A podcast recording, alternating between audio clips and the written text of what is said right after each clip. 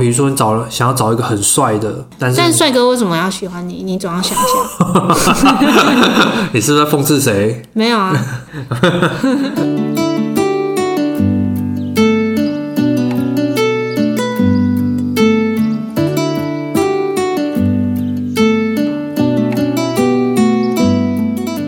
Hello，大家好，欢迎来到金玛丽家在的第三集。我们上一集讲了结婚为什么要结婚，跟一些婚礼筹备的过程。然后因为原本以为可以一集讲完了，结果讲不完，所以我们现在就来讲下半部。我是鸡翅，我是马可，下半部要讲什么？我们是马吉卡波。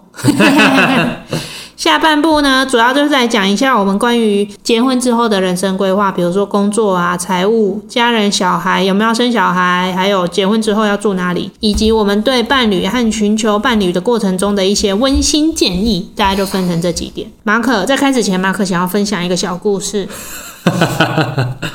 好啊，就是某位理性友人在某一次我们的聚会里面有跟我们，他问到一个问题，我觉得跟这次的主题蛮有相关的，就是他问说：“哎、你要结婚了、那、你为什么会想要结婚？啊，结婚是什么感觉？”嗯，就其实他问这个问题，我也是蛮 shock 的。我觉得是因为他可能他是不是自己有在思考结婚的意义是什么？毕竟大家到了这个年纪，就会开始考虑说要不要结婚这件事情了。有可能，然后他可能看我们相处，觉得好像也还不错，就是结婚前跟后好像也没有说很大的差异。我们又没真的结，哦，对了，他就有问我说为什么会想要结婚？那我其实就跟他讲说，我觉得对我来讲，我是想要找到一个可以帮助彼此、帮助你一起成长的人。我并不会想要找一个可以让我全权照顾的一个小女生，或者是假设我是女生的话，我也不会想要找一个大男人，这就是完全来照顾我。哦，其实就是各取所需啦。有的如果他个性本来就是小女人的话，他自然就会去找一个比较大男人一点的人，那这样他们就会很搭。但如果你今天你是大男人，然后结果你又找了一个很强势的女生，你们就吵架都吵不完了。对啊，所以我觉得对我来讲，我是想要找一个可以帮助彼此一起成长、一起努力，然后有共同的价值观、兴趣或目标的人。那最重要，我觉得就是，其实如果平常聊天、生活过程中都谈得来，然后相处起来没有压力的话，其实就可以考虑未来。啊，你们前提是你们都有共识啊，就是有想要结婚的话，那其实就可以考讨论说未来我们应该要怎么样进行下去。那你有没有想过说，既然我们现在都已经同居了，有没有结婚的差别是什么？现在已经跟结婚生活差不多了，那就是为什么一定要结婚？你有想过这件事吗？呃，有想过，如果就实际面来讲的话，结婚的跟没结婚的主要差异的话，当然就是法律上面的保障。嗯哼，对啊，因为他真的是你的配偶，所以你如果在不管是你或是他遇到什么样的问题的时候，你们真的是有法律上的保障，你可以去帮这个人去处理这样的问题，嗯，会帮他做决定。另外一部分就是，我觉得以前会觉得有没有结婚其实没有差，因为反正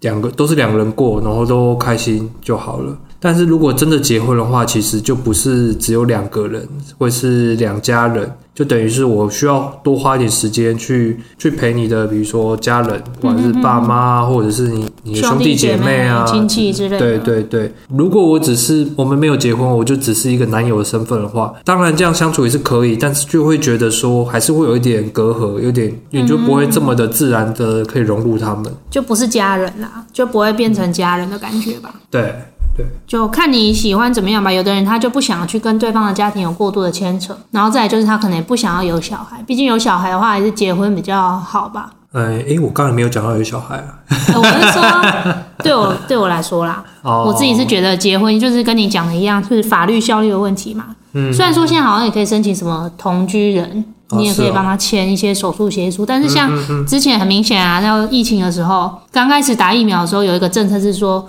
你同住家人可以打，优先打疫苗。哦对，然后那时候想说，哇，我跟马可明明住在一起，但他完全不符合这个条件，嗯，因为我没有办法证明我们两个住在一起，也没办法证明我们两个有什么法律上的关系。嗯嗯嗯。对，就会觉得说，结婚的话，至少是对彼此这个身份上有一个保障，然后跟你可以去处理对方的一些事情啊，就跟刚刚你讲的差不多。哦，我觉得还有一个用比较负面来讲，就是结婚之后会比较相对有一点约束 力，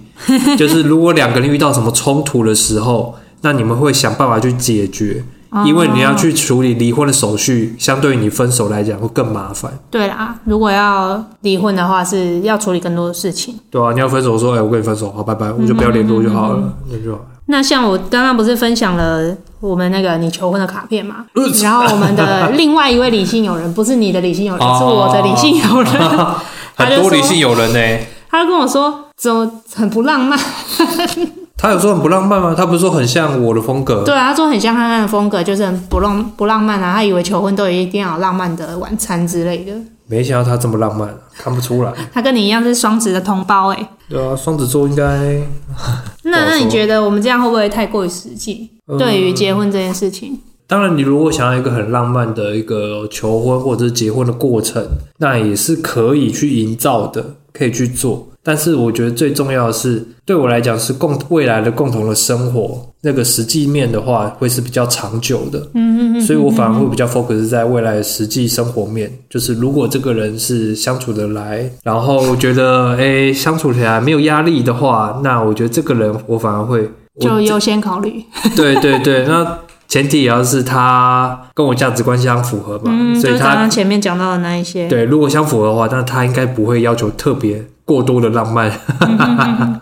对 啊过多的浪漫，我可能就在平常的一些过节日的时候，他可能就看得出来，那他可能就会觉得为什么都那么不浪漫，然后一直会批评，会会会比较，那那个时候就会有很多摩擦冲突。对啊，因为像我们是不太过节日的，我们只有两个人的生日的时候会去吃饭，然后会互相写卡片给对方，请对方吃饭。被那其迫他被迫写卡片其他节日我们就没再过啊，但是这个就是两个人讲好就好了。哦，对啊，重点是两个人讲。那如果有一方他真的很介意，真的很想过节日，你们就是看怎么互相协调啊。对啊，大概就是这样。那还有之前我跟马可有讨论过一个问题啦，就是他不是很多人都会说，结婚的人不一定是你最爱的人，你觉得？呃，我觉得有可能诶、就是结婚的人不一定是你最爱的人，但应该会是你最契合你的人。就是你可以走长远的人，对啊，就是你最爱的人可能很绚烂，然后可能一个月、轰两轰个烈烈月，之类对，的然后就结束了。对啊，那你可能过了三四年都还忘不了他，嗯，但是你们就是因为轰轰烈烈，但是因为你们不适合，所以才会分开嘛。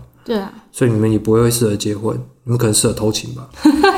就有的人可能会一直留恋在那一个很梦幻的过去吧，嗯，对，会一直觉得说啊，如果我当初跟他继续走下去，是不是会更好？我觉得就、哦，比较刻骨铭心的那种。对，大家就不用去怎么讲呢？你就专注在你现在这个人吧。对啊，因为真的回到过去，即便你真的做了这样的改变之后，那对方不一定会可以全盘接受，或者是一样会喜欢你啊，对啊，对啊，一样会遇到你改了 A，可能遇到 B 的 B，然后又遇到 C，那你永远都没有办法应对完啊。不过也不要硬结婚啦。如果你真的觉得你身边这个人不适合一直走下去的话，其实也不用什么年纪到了就要结婚。所以接下来我们就来稍微讲一下，说我们结婚之后的人生规划。其实我们在蛮早就开始有在讨论一些相关的问题了吧？比较有在讨论的是财务方面跟要不要生小孩跟住的地方。那第一个，我们这里列的第一个是工作。我自己是觉得说，如果你真的要步入结婚的时候，双方至少财务、工作上要有一个稳定性。嗯，对，所以之前之后会再跟大家聊一下马可转职的 事情。啊，这没什么好聊的。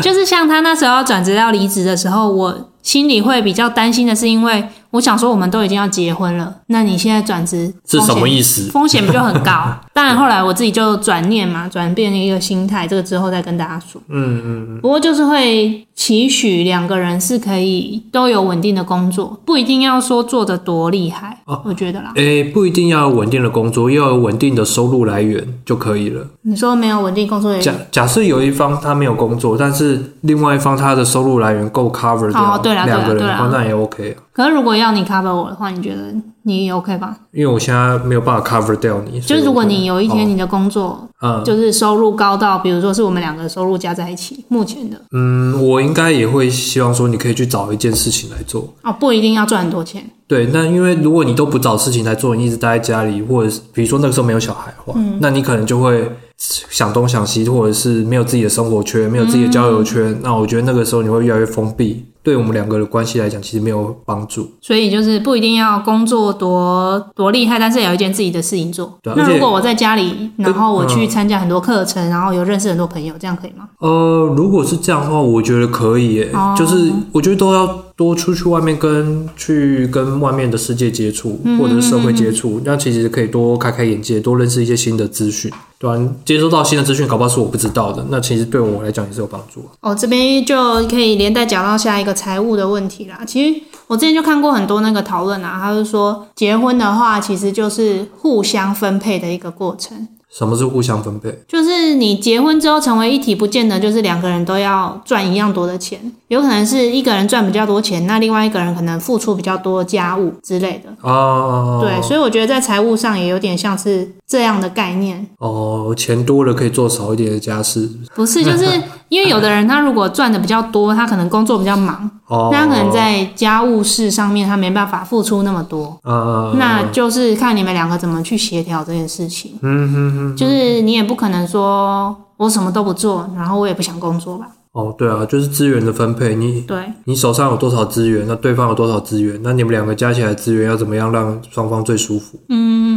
我觉得结婚就是一个这样子的概念，因为还是男女朋友的时候，你们还是可以把各自的事情分得很清楚。然后像我们的话，我们两个现在同居的话，我们是用一个共同基金，我们就一个人汇一部分的钱进去，然后吃东西啊、买菜或是一些生活用品，就从那个钱里面去扣。 虽然说每个月都会报一点，没有啦，之前偶尔也不会，有的时候不会报。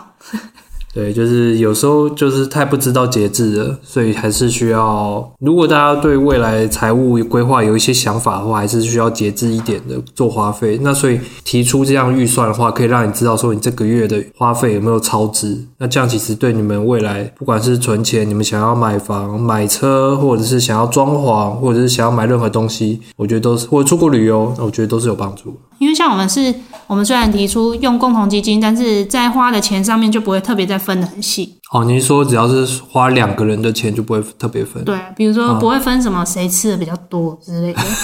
就是可能你吃了一个比较贵的餐，我吃了一个比较便宜的餐，我不会就是说啊你要多付一点，哦，对，没有分到那么细啦。对啦，如果要分这么细的话，我觉得我们两个会算得很辛苦，然后可能会常常吵架，对，就是你还是要有一点点互相，有一点弹性。对，有一点弹性。嗯然后我们有时候像我买那个燕麦奶，诶，燕麦奶我没有记账哦，有啦，我是买甜点啊。无麸质的，对哦我甜买点无麸质的甜点，我就问他说可不可以记账，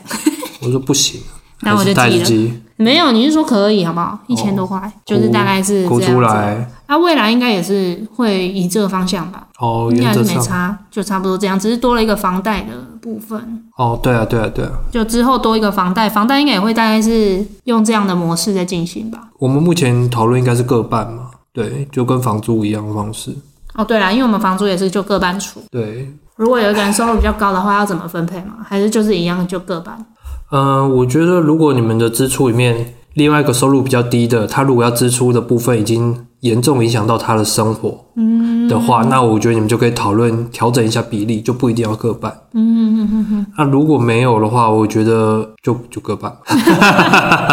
那如果就比较公平啊，就如不果会有争议哦啊。也是啊，对啊所以你会比较倾向这样子。那如果我我今天因为怀孕生小孩，然后我没有那一个月没有办法工作，哦，你那没有办法工作，反正你有积蓄啊。 好啦，如果是没有办法工作的状况下的话，当然就会那个月就会多付一点，啊对吧、那月子中心呢？月中心在讨论啊， 一起租啊，不然怎样啊？那我生小孩比较辛 苦哎、欸，我看经历那个过程哎、人家无限上纲，那什么都可以 argue，欸，啊，好啦，算了啦，反正也不是另一半收入特别高的这 的状况。哭出来。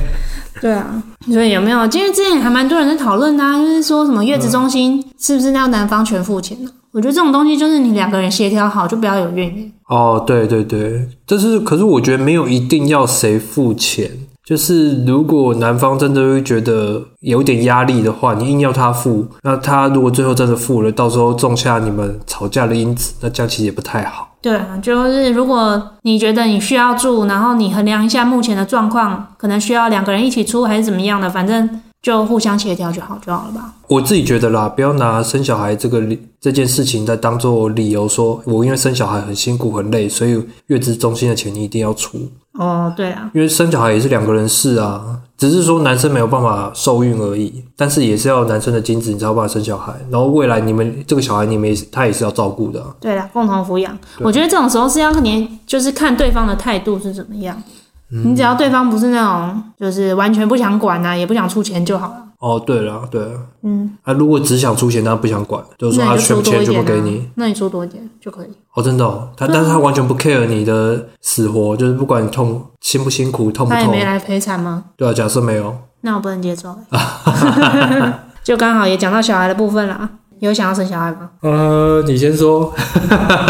好啦，我们就先来讨论一下说要不要生小孩，这是第一个问题嘛。第二个是，如果要生小孩的话，一直没办法受孕的话，要不要人工受孕？就人工生殖，嗯，你要不要做试管？要不要打排卵针那些的？那第一个以要不要生小孩这个问题来说，我的想法是，我会蛮想生的，为什么？因为我觉得那是一个体验，嗯，没有做这件事情，没办法经历那个过程。你生了小孩之后，你也没有办法体验你一个人的没有小孩的生活，我现在不就是没有小孩的生活吗？但是四十岁没有小孩生活，你也没有办法体验啊。是啦，但我会蛮想体验看看的，因为很多人都说女生经历过那个过程会，不是说会比较有母爱还是怎么样，而是你能更去体会自己的父母嗯当初养嗯育你的辛苦这种感觉。嗯哦，我会比较是就是从这个角度去切入，因为自己毕竟跟家人也蛮常有一些摩擦 的。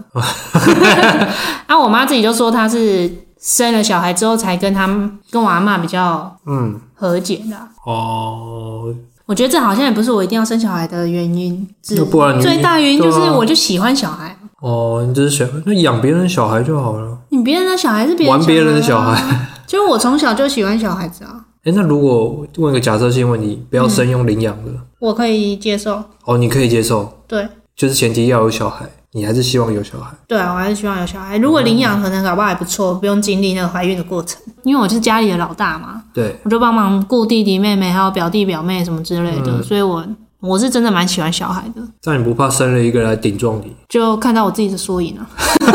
想 跟肾去配没有啊，就是一个磨练吧。然后小孩是一个会全心全意对你的一个对象啊。小时候会啦，对啦，然后你可以在他身上再看到一些东西吧，就是你可能会再经历一次童年啊，或是你可以再反思一些事情。再经历一次童年是什么意思？就你养他的过程啊，啊、他在经历那个童年，你也在陪他经历那个童年。哦，OK OK，对，但我自己是如果没有办法人没有办法自然受孕的话，我是比较没有想要走人工受孕的嗯哦路。是哦，我以为你会想要为了有小孩而人工受孕，因为我觉得太痛苦，那对妈妈来说是一个很痛苦的事情。就对女生来说，你要做人工受孕这件事情是很辛苦。他要做什么？要打针，然对，后你哦要吃药，打啊打排卵针嘛，然后你要取可能十个卵、嗯十几个卵之后，然后去做人工受孕，再植入你的胚胎，所以那过程其实很痛苦，也很花钱。所以无法自然受孕的话，你就会选择用领养的。就是看看有没有办法领养啊。当然会想看自己的小孩长什么样子，对但是如果没有的话，领养也是一个缘分吧。嗯哼哼哼，对，那我自己是觉得，如果自然的状况下没办法生的话，那就好好过自己的生活，也没有很强求这件事啊。哦是哦。对我是比较想要，就是自然而然的发生这一些事情。哦，你不会是很积极的去追求，一定要有小孩，在对几对岁对之对前对要有小孩。当然是希望高龄产妇之前。 反正我们一般人不是都说什么结婚如果两年内没有自然受孕，就表示你可能是不孕的体质，或是两个人的，就是可能男方的精子或女方的受孕的部分有什么状况。应该说，你们在准备受孕的两年之后，如果都还没有的话，应该就是没有对机会了。对，哦就会比较难。 ，OK OK，通常就是结婚两年，如果你还没有受孕，他们就会建议你要去看不孕门诊，哦，可是婚前的一些见解看不出来，对不对？应该还是可以，但是状态会变化啊。嗯，就你可能婚前是卵巢指数那些什么都很 OK 啊，然后精子活动力也 OK，可是你可能结婚后也有可能会改变 啊。哦，也是也是，对，还蛮详细的，很棒。好，下一题，不是，那你嘞你自己嘞我自己哦，就是其实我目前真的还没有想好要有小孩这件事情，跟生小孩，因为我觉得我自己可能都都还是个小孩吧。你觉得你还没准备好就对了。对啦，我觉得最重要是还没有准备好，就是要迎接一个新的生命。那如果他真的出现的话，我也不知道怎么照顾他，我有没有能力照顾他。其实我现在比较担心的是自己有没有能力去照顾一个人，因为我现在可能就是顾自己，可能就差不多了，但我不觉得我自己还有心力再顾一个这么小的婴儿，对啊，所以目前我还没有心理准备要生小孩。可不是很多人都说没有准备好的一刻吗？啊，对了，永远都不会有准备好，就是就跟考试一样，你永远都不会有念都完会书觉的得哎一自己好刻。像还没看完书啊，对啊那都还没准备好。呃，另外就是人工受孕跟自然受孕的话，其实我也是偏向说就是自然。如果真的没有机会的话，那就随缘吧。那我们就可能领养。如果那时候真的很想要小孩了，那我们可能就领养，或者是用其他方式，对吧、我就是我也没有强烈追求说一定要透过人工受孕，或者是一定要自己生的自己的基因的小孩。其实养小孩最重要就是有一个养育一个生命的感觉，而不是说它是属于你的血液的一份子，以及你的基因的一份子。 对，但应该也会好奇吧？你应该也会好奇，就是你生下来的小孩长怎样吧？我很怕我很怕生下来小孩跟我一样反的话，我真的想要生到脆配，我比较反吧。我都会他们两生两次，爸爸。应该你爸妈、你家人会比较强烈的希望你生小孩吧？我家人应该还好，你家人还好吗？就是他们会觉得要生，但是毕竟你知道，女生比较没有这种香火的问题。哦，因为你还有两个弟弟可以帮你对，把。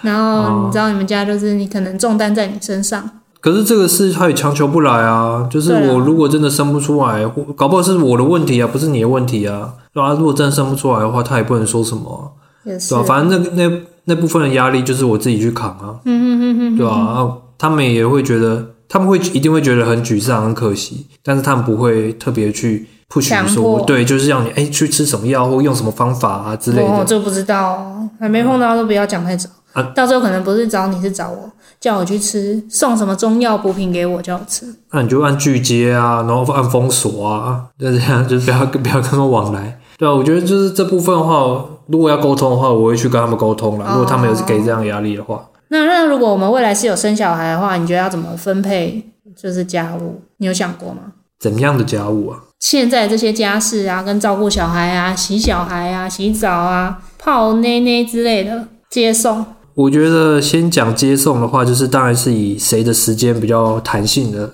人去接送。那至于接送完之后，他一定势必会接续的照顾嘛，对啊，那他照顾完的过程中，如果另外一个人回来的话，就换另外一个人接手。啊，算了，这个现在讨论好像也没用， 我们就等之后如果有机会有小孩的话，再跟大家分享。还是你有什么想法，你可以讲出来啊。没有啊，就是互相吧。我觉得有小孩之后，最讨厌就是看到另外一半如果躺在沙发上都不动，那就会很烦。搞不好他早上刚被老板电完，然后下下班心情很沮丧。那个就是沟通吧，你就讲一下，不能什么都不讲，就在那边划手机。哦，那如果他他每每个礼拜都来个两天这样子，那我可能真的会白眼到不行。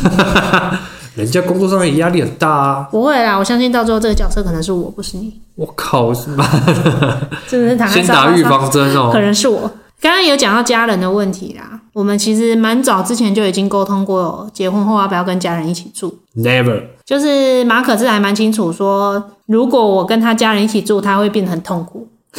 哦，不过也幸好是我家人也说，你们可以自己搬出去住，不要跟我们一起住，因为他生们也很活清楚，对不对？对，因为生活习惯完全不一样，到时候。看到你，哎、怎么那么晚睡？然后怎么那么晚起？然后不打扫家啊东西怎么不里，洗对啊，怎么那么乱？然后搞什么？然后就会马吵克架。杯怎么放在那边都不拿，对啊，然后一回来就躺在沙发上，跟头猪一样，是怎么回事？ 而且毕竟还是，虽然说都说结婚了变成一家人，但毕竟还是不是自己的父母，也不是自己的小孩。我觉得那个就是会有差，也不是说他们对我不好，而是就感情上就是有落差嘛。毕竟他养你三十几年，他跟我建立关系也才几年而已。当然，如果有有那样子足够深的缘分，让你跟你另一半的父母也都可以变得很契合，真的像父母一样的话，那就是运气很好。嗯哼哼哼就这样也很好。不过目前来看，你爸妈应该对我还不错了。呵呵呵，搞不好在铺路。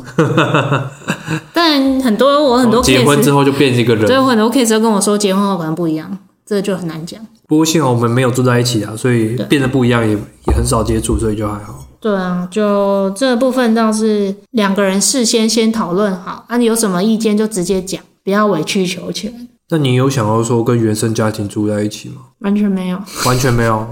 因为我就是一个在我们家里面，我算是最独立的吧，就是我最少回家，从大学生时期就是这样，嗯嗯嗯，就是我会很喜欢自己在外面的时间，为什么就没有人管啊，比较自由？对啊，嗯但我也不会说我不想回家、啊，但就可能一个月、两个月回去一次，就是我回家都是为了看猫，没有，撸就猫是也是有想说想说要跟他们相处一下，培养一下感情，但是距离太近就是容易吵架，因为我脾气也不是很好。啊， 对啊，自己有自知之明，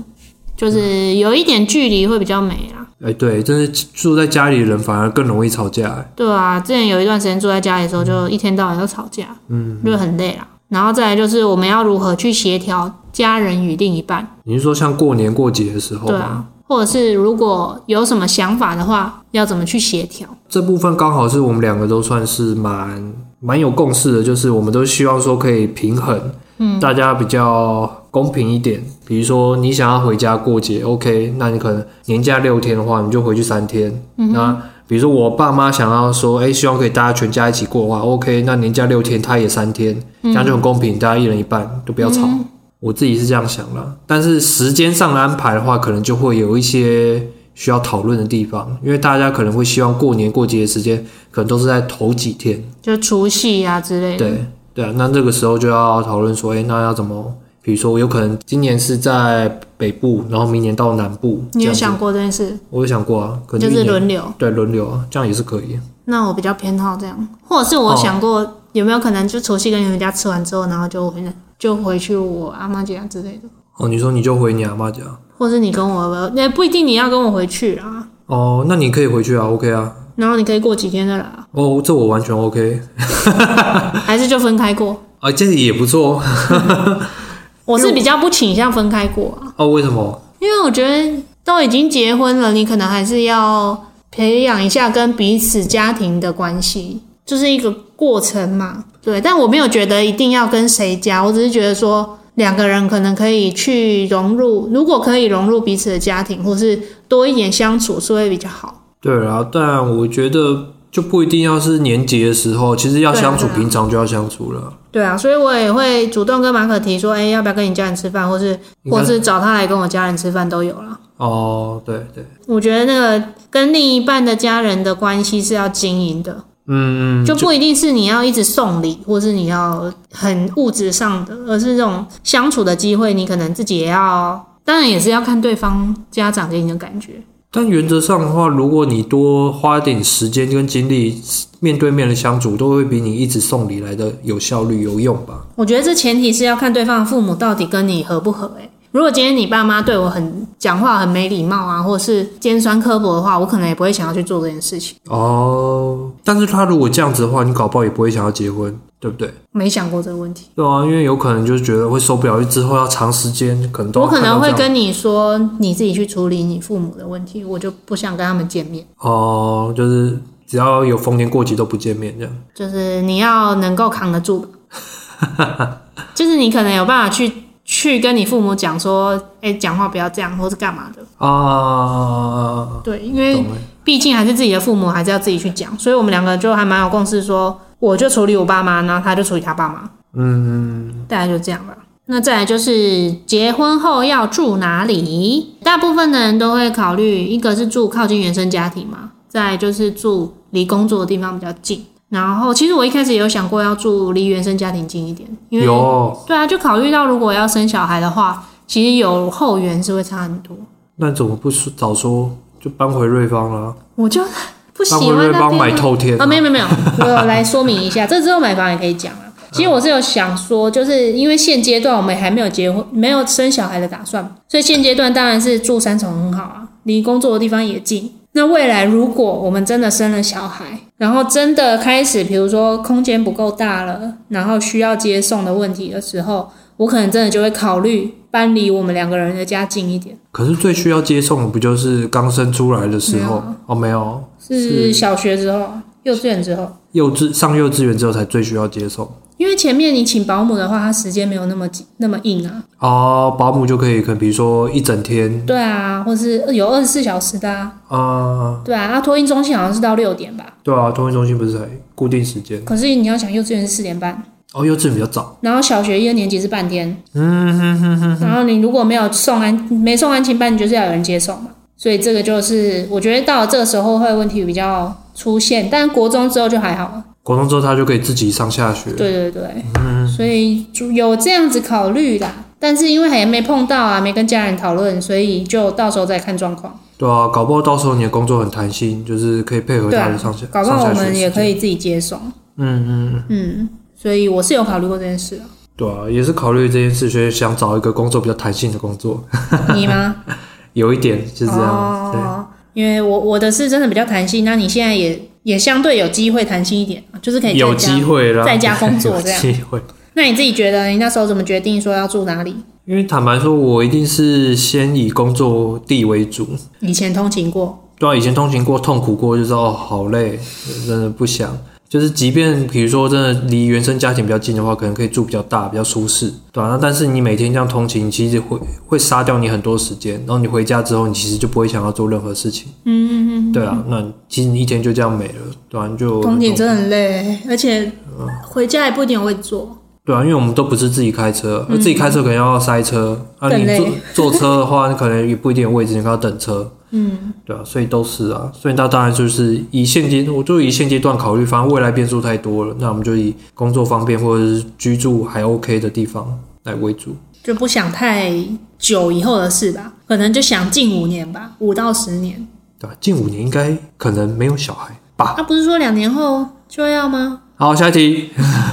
那就这样吧。我们对于结婚后的人生规划，那我们到底什么时候要登记？你问公司婚假的问题了没？没有问啊，就应该就跟劳基法一样啊，老基本上是这样。就一样婚假八天啊。不是啊，你不是说要看是什么期限内要请婚假吗？哦，你说什么期限内请完哦？对啊，依公司目前的 type 来讲，我觉得应该是蛮弹性的啦。哦，对啊，就是公司不太会挡你请假的事情。啊就目前看起来哦，就是我请假的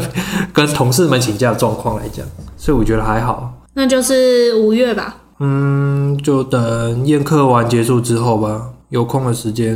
或者是真的决定要去出去玩的时候再登记。大概就这样，就没办法去国外度蜜月啊，应该没办法吧？今年应该是没办法了，我们那时候还讲说我们要去马丘比丘度蜜月，还想说要去北欧玩，结果全部都不行。哭出来。对啊，蜜月的事也是你们婚前就可以讨论了。有的人喜欢豪华蜜月啊，嗯哼哼，那刚好我们两个都没有喜欢，没有，我们也想要豪华，啊是没钱。是没钱没办法。应该是说我们已经先买了房子，所以你就开始所有花费你都会很精简，你会想说能省就省啊。我觉得心态上是有一点转变啊，就没有特别省，但是会花很多钱的事情就尽量就没有做，像婚礼也是比较尽量省一点。有啦，没有太多的排场，其实都省蛮多的啦。对啊，然后就尽量省钱，这样，毕竟房贷压力也是不小。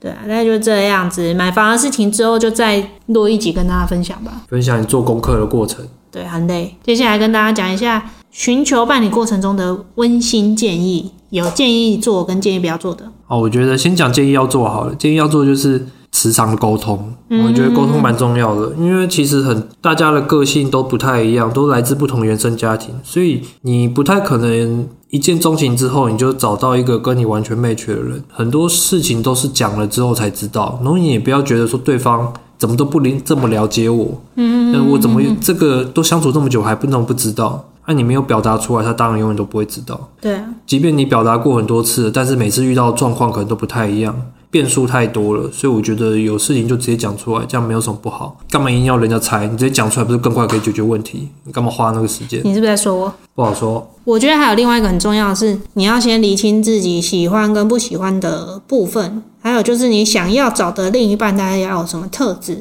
因为如果你一直都就是找不到对象的话，你就也有可能是你设定的目标就不对，就你找的那一种类型的对象，他就是不会喜欢你啊。哦，比如说你找了想要找一个很帅的，对，但是帅哥为什么要喜欢你？你总要想 一下。你是不是在讽刺谁？ 没有啊，谁？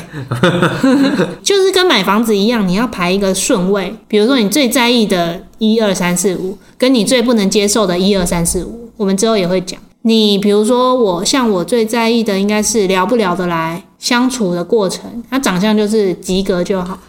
我只有及格。然后再来就是价值观那些要符合嘛。那我就对身材啊、外表跟是不是真的很有钱这件事情，我就没有很在意，哦，因为我觉得赚钱我也自己也可以赚。对，就是有的人当然会觉得说找另外一半就要找那种经济状况很好的，这也是有，所以就是自己要稍微列一下，或是你可以列你喜欢什么样的人格特质的人，比如说你是喜欢独立一点的，还是你喜欢人家黏你？嗯嗯，就有的人应该也是喜欢人家黏他吧，那你不是喜欢黏我黏别人还是别人黏我？别人黏你没有？我没有喜欢别人黏我，哦，你怎么会有这种错觉？哦，你喜欢有多一点相处时间，但不一定要黏来黏去。对啊，因为我也会有自己的事情要做啊，哦，就是我也有自己的生活圈、自己的朋友，我没有觉得两个人要无时无刻黏在一起，大概就这样子。对啊，那最后我觉得还有就是要保持感恩的心，就是对方不管做什么事情，其实你都可以从中找出生活的乐趣，跟他为什么要这样付出的事情，你是不是很有感？对啊，因为马可就是一个不浪漫的人嘛，所以可想而知，他不可能跟你讲什么甜言蜜语啊，就你不会跟我讲一些什么。啊，你真的很漂亮啊！啊，我爱你啊！这种他不可能讲，所以你不可能从这中间去感受到他对你的喜欢。但你可能可以从他，比如说像我前几天睡觉的时候，请他说啊，我忘记拿我的充电器了，他就会问我在哪里，然后他就会去帮我拿这一种的，或者是他就会帮我收东西啦，然后看到我不舒服会问我说，那你要吃什么啊？怎样啊？这种的，就是他是比较实际的。行动，他会用行行动派，对对，他用行动来表示。但是如果你今天没有去观察这些事情，或者你视为理所当然的话，你可能就完全会忽略这一些讯号。对，因为每个人表达爱的方式不一样。啊，对对，这个之后我们可以来跟大家聊聊那个测验，心理测验爱之语，大家可以搜寻一下。嗯我觉得这还蛮有帮助的。你表达爱的方式跟对方表达爱的方式可能不一样嘛，所以你要去知道对方用什么方式在表达，你就会比较能够感受到他。最容易发生争执就感受不到对方的爱嘛。对，然后你就会觉得说，感觉是不是淡了？对方是不是没有喜欢我啦？就觉得我很无聊啦，就会开始自己有一些脑补吧。啊，嗯对啊，我觉得这还蛮重要的，所以才会有之前的，之前是先从感恩的三件事，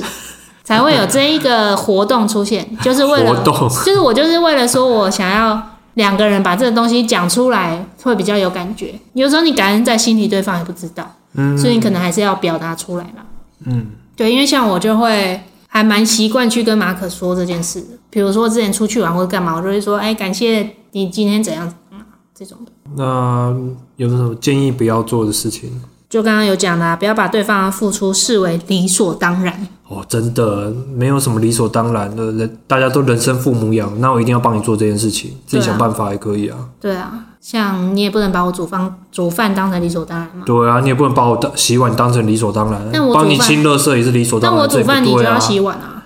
啊那我帮你清垃圾，你是不是要帮我清马桶我有亲啊。哦，我也有清啊。对啊，大概就是这样吧。沟、通就刚刚有讲的，所以就大家不要害怕冲突。还有就是在你在沟通的时候，尽量就对事不对人呐、啊不要做人身攻击，也不要轻易的说要分手啊，或者是要离婚。然就后是你口讲出来的话就回不去了，那我有个问题，嗯，为什么你常常骂我蠢？ 因为我知道你可以接受啊，屁耶、你要知道，所以你有受伤哦、 心灵受挫，真的假的啦？你说真的？玻璃心，你说真的啦？有吗？还好啦。就跟有些人会觉得说被骂白痴很不爽啊，有的人觉得不会啊。对啊，就是有些人被骂肥宅，他也会很不爽；有些人被骂觉得还好，我就是肥。对啊，他骂我肥，我没怎样。以上就是我们今天的 EP 三，祝大家可以赶快找到另外一半，还没找到伴的人， 祝也祝大家找到已经有伴的人可以有好的结果。哎、我突然想到一个临时一个发问，你觉得人一定要找一个另一半吗？另一半是真的是以情侣的关系吗？还不是一是定啊朋友？朋友也可以，嗯、都可以啦。如果是这样的话，我觉得是需要的。你就人人是群居的动物，对，人是群居的动物，他可能不一定有伴侣，但他可以有朋友或者是家人。嗯，但就是会两有个心灵上可以沟通的对象。对，也会需要一个可以沟通的群体或者是对象，不然他其实一个人生活久了，其实会蛮，我觉得他还会是会有一点闷呢、就而且会是跟社会有脱节的感觉吧？对，很容易，因为很多你跟另外一个群体接触之后，其实你会受到很多刺激，嗯嗯嗯嗯，不管是正面负面的，但受到刺激之后，其实也会激发你去有想更多事情。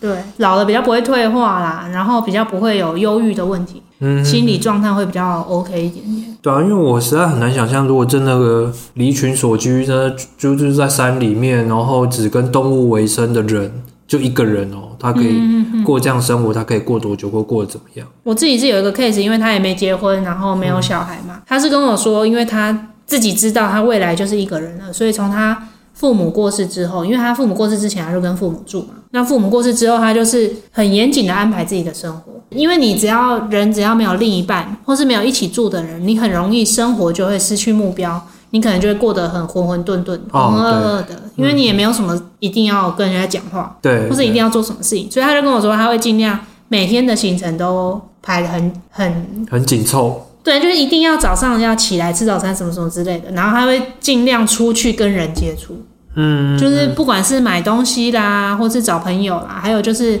还是有家人嘛，他也是有一些兄弟姐妹啦，或是哥哥嫂嫂之类的，对嗯啊，所以就定期每周还是会有个几天是会跟人接触。假设他那是以比如说比较经济无余的状况，对啦啊他一对个他可能不需要特别额外去工作。嗯，那如果是一个人生活，但是如果你有出去工作的话，其实也是有跟人接对触，对对，